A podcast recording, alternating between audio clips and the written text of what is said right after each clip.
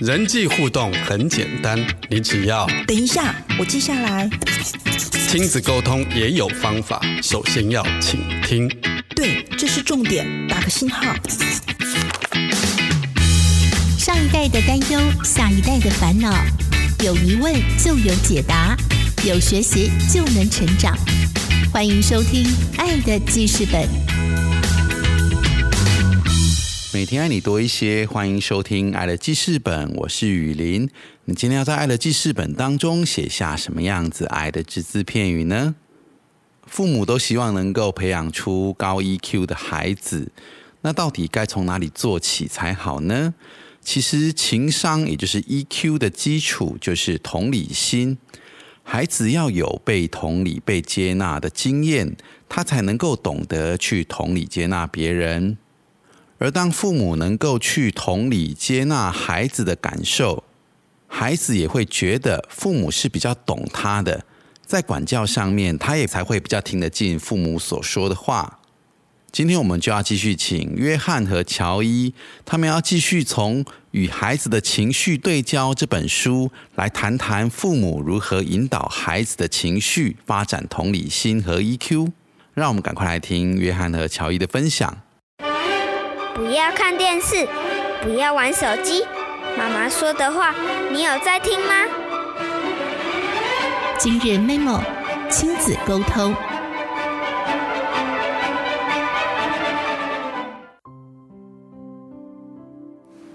大家好，我是约翰爸爸，今天再一次跟大家继续来分享好书与孩子的情绪对焦。大家好，我是乔伊。上一次我们有稍微提到关于情绪智商这件事情，今天乔伊还是希望可以在针对这一点部分再做一些分享。对于一个孩子来说，他要怎么样可以发展他的情绪智商呢？情绪智商的基础就是同理心，而同理心也是帮助父母可以有效教养孩子的基础。当孩子的经验、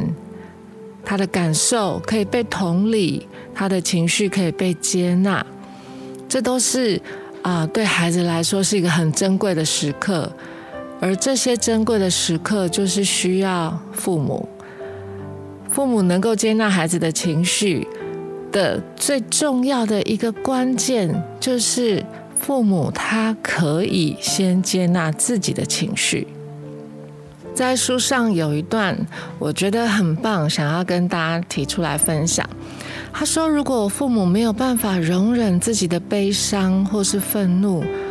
我们也无法容忍孩子的情绪。如果我们无法接纳孩子的失望、愤怒或悲伤，就是在告诉他他的感觉太危险，所以是不被允许的。可是当我们这样做的时候，其实他们也无法摆脱这些感觉，只是让他们无法学习如何管理情绪而已。一个孩子没有办法被同理，可能会有哪些结果呢？譬如说，孩子可能会以为情绪是不好的。其实，通常当孩子会认为自己的情绪是不好的、不对的、不能被接受的，孩子往往也无法接纳自己。再来，情绪并不会主动消失，它只是暂时被压抑。孩子摆脱不了这些情绪，他当然也学不到要如何管理这些情绪，而且孩子也没有办法同理别人，因为他不知道什么叫做被同理。那当他有这样的状态的时候，他其实没有办法跟人建立一个真实的连接，而且孩子也很难把父母的话听进去。因为他会觉得你又不懂他，而且他会想，既然你不懂，那你说的怎么可能会适合他？或者你说的怎么可能会成为他的帮助？同理心是什么？从他人的角度来看事情。如果我们能够从孩子的角度看事情，可以让孩子感受到被了解，孩子就会知道他不是自己一个人在面对这些情绪。当父母能够同理孩子，就能够与孩子之间创造深刻的连结。当孩子的情绪被压抑的时候，其实这些情绪只是被乱塞到某些地方，而这些情绪反而变成不受控的，因为你不知道它去哪里了。那当这些情绪不受控的时候，它就成为不能够调节的，不可以被调节的。有一天，它很容易就成为所谓失控的情绪，因为它会在某一些时刻就突然跑出来。对成人来说，当我们大人，我们因为有比较足够的安全感，我们可以接纳自己的情绪，我们可能用说的，或者甚至用故事来整理我们自己。可是对孩子来说，孩子就是需要父母的帮助，情绪需要被感受，孩子需要透过父母温暖的存在。拥有足够的安全感来体验，可能是伤心的泪水，或是恐惧，或是愤怒。当孩子能够去感受到自己的情绪，他可以说出来，或是哭出来，他就可以经验到，他是可以度过这些感受的，而这些感受也会让他更认识自己。当他自己再次慢慢平静下来时，他也会觉得他是有能力可以来处理这些感受。当孩子有强烈的情绪，甚至气到摔东西、打人等等，对父母来说，我们第一个直觉很容易的就是这是一个不当的行为，需要马上的制止他，或者命令他情绪要马上变好，他就不会这样子。可是，当我们这样做的时候，通常我们可能需要啊，用一些比较强势的声音或者是手段来制止他，而孩子容易在我们的威吓下面，他就变成需要压抑他自己的情绪。但是，压抑不是处理情绪的健康模式，而这些被压抑下来的情绪，就像我们刚刚讲的。它不是不存在，只是被塞到某个空间去了，而这就形成所谓的像书上讲的情绪的背包，而这个情绪背包，它只会伺机而动的，可能在某些时刻突然爆发，甚至可能造成更大的问题。而孩子为什么会有强烈情绪呢？很多时候是因为他的重要需求没有被满足，而这些重要需求常常是孩子没有办法用语言表达的。例如说，他其实需要你跟他在一起，陪他一起玩，或者听他说话，听他讲心里的话，让他知道他是重要的，他是珍贵的。对于他的自我存在，他是有价值感的，或者他需要跟你一起完成事情，你给他一些小工作，让他去完成，让他知道他是有能力的，或者当他犯错的时候，他知道说你会告诉他，而你还是爱他，让他知道说人的确有可能犯错。可是他可以在这当中，他是可以成长的，他仍然是被接纳的。像这些都是他心里面的重要需求。可是这些事情是很难用言语来表达，而唯有这些重要需求他被满足的时候，他的情绪自然就会比较趋于稳定，或者说，当他有情绪的时候。他知道他有一个出口，他知道可以到哪里去找到对于这些情绪来说可以安然度过的一个避风港。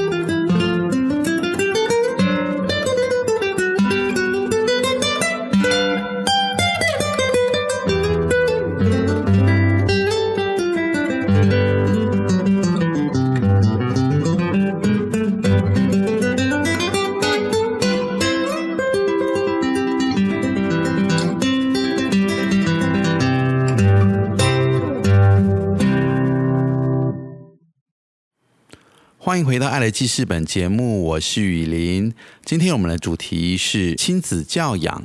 如何处理孩子的情绪问题。我们邀请到的是约翰和乔伊这对夫妻。上半段节目我们谈到孩子的情绪，其实有一个情绪背包啊。如果孩子的情绪都没有疏导，只是压抑压抑的，其实这些情绪不是消失，而是进到了所谓的情绪背包当中。而这样子压抑的情绪呢，会在某些的情况一次的爆发出来。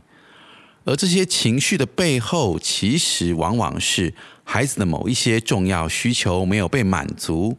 到底是什么呢？父母又该怎么做？让我们就继续来听约翰和乔伊的分享。孩子的不当行为，其实就在告诉父母，他们的重要需求没有被满足。这也是为什么我们啊不要用啊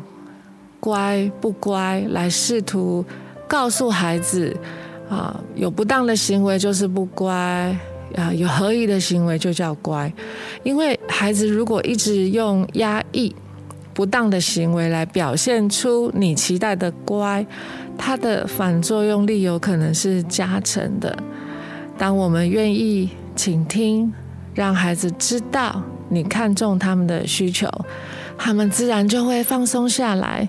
因为他不用跟你抗争才能得到他需要的。当孩子感觉到自己的需求被满足的时候，孩子也更容易跟父母合作。那书上有一个呃补充，我觉得挺重要的，也跟大家来分享。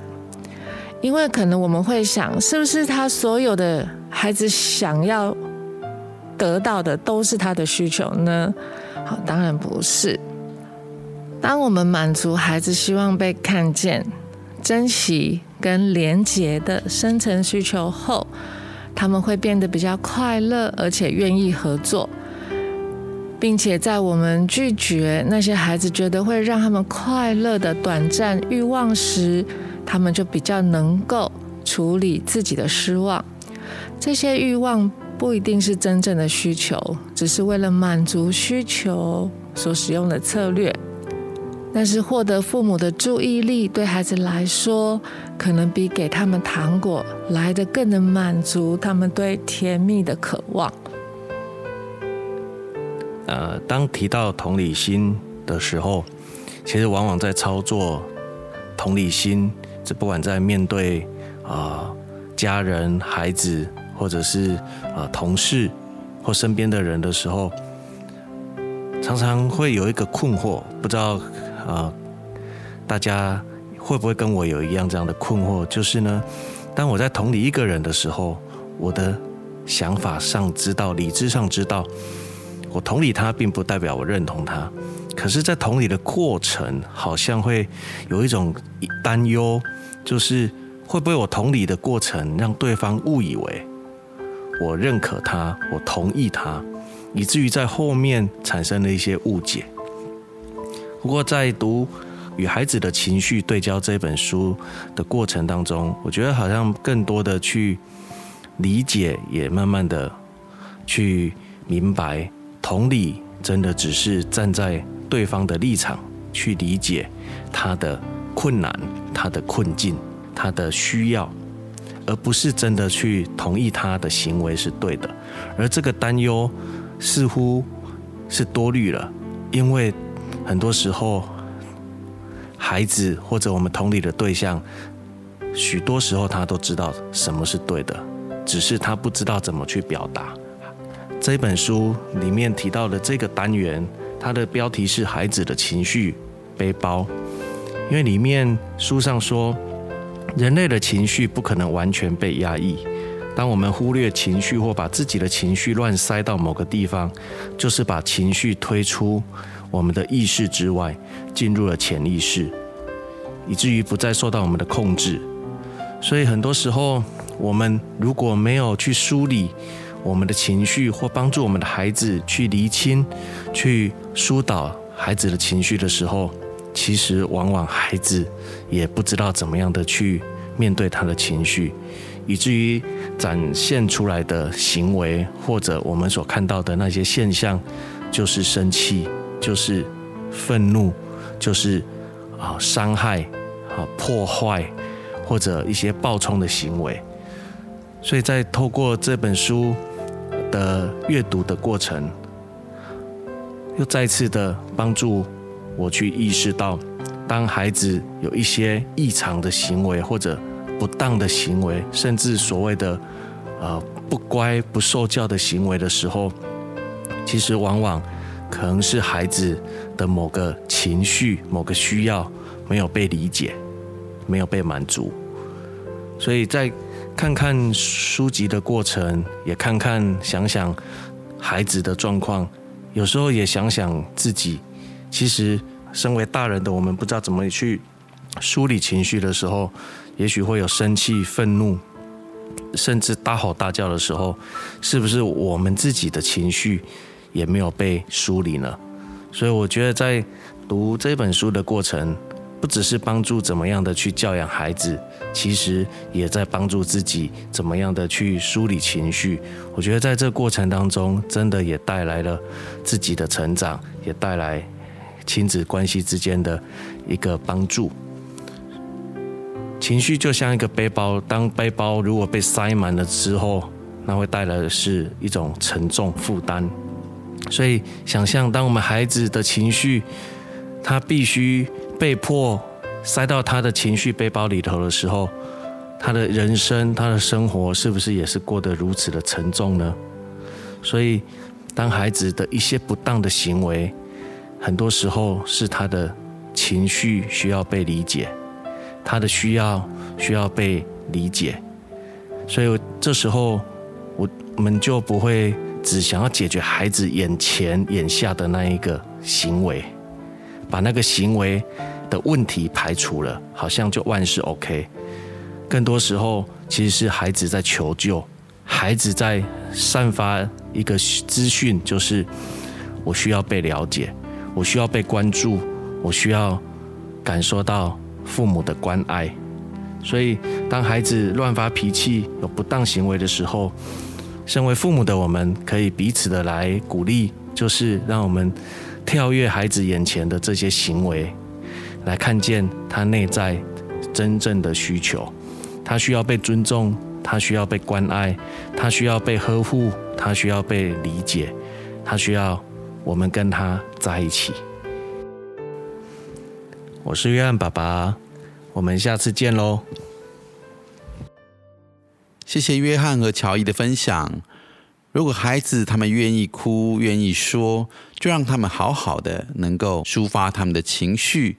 这样子父母也能够很好的引导他们。其实同理对方，真的不代表说是完全同意对方的观点或是他的想法。孩子有时候也明明知道自己是做错的了，而其实当父母能够同理他们的感受，会为他们带来安全感。而这样的安全感，也保留了亲子之间情绪的一些缓冲空间，以及日后能够沟通的管道。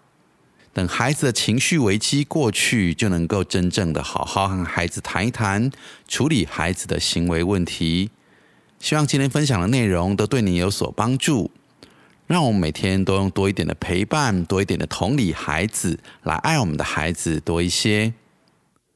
爱的记事本，感谢您今天的收听，邀请您加入我们的脸书粉丝页，搜寻“幸福生命教育协会”，订阅我们的 Podcast 频道，把爱的记事本分享给身边所爱的人，让更多人能够在爱的记事本当中写下他们爱的只字片语。祝福您有美好的一天，我是雨林，我们下次见。